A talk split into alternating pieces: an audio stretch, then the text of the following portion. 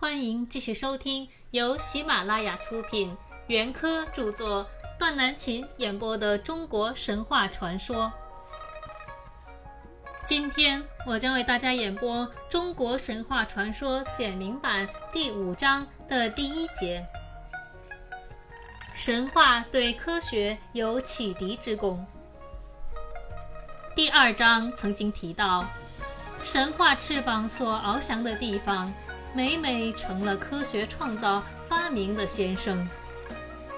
看起来确实有些不可思议。神话和科学好像是两个极端，一个是主观幻想，另一个是具有严格条件和要求的客观现实。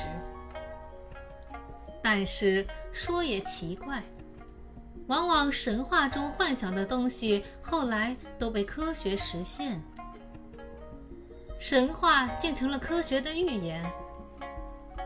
或者说是神话不知不觉地走向了科学，这难道不是一件有趣的事吗？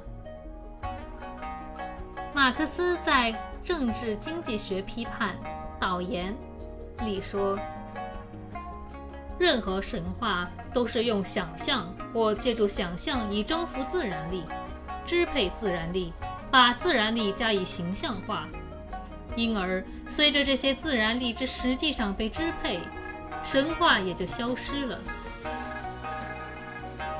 在印刷厂广场旁边，砝码还成什么呢？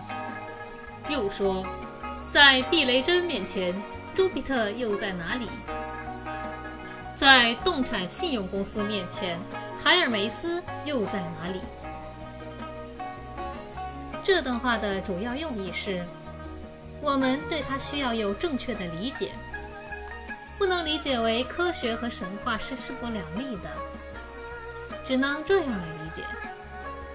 马克思举出希腊神话中这几个著名的例子，说明有了科学的创造发明，神话中部分的幻想已被科学家实现，自然就不得不消失了。但神话对科学的启迪之功终是不可没的，所以，我们今天再来重温神话中的那些儿童时代的天真，感到有永久的魅力，也是很自然的。法玛是希腊神话中传闻的女神，古代希腊人想望消息迅速传播。所以创造了法玛这样一个神话英雄的形象。后来，这一愿望被印刷所给的功能实现了，因而法玛就不成什么了。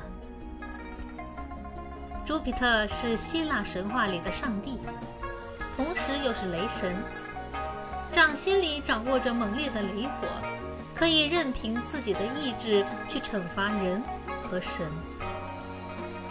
可是后来，避雷针发明了，朱比特自然也就不会和避雷针同时存在了。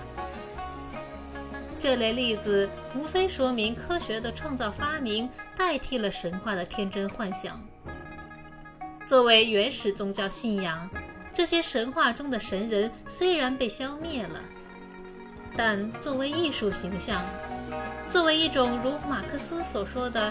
高不可及的范本的艺术形象来说，他们还会长远地存在下去。今天的演播到这里就结束了，我们下期再会。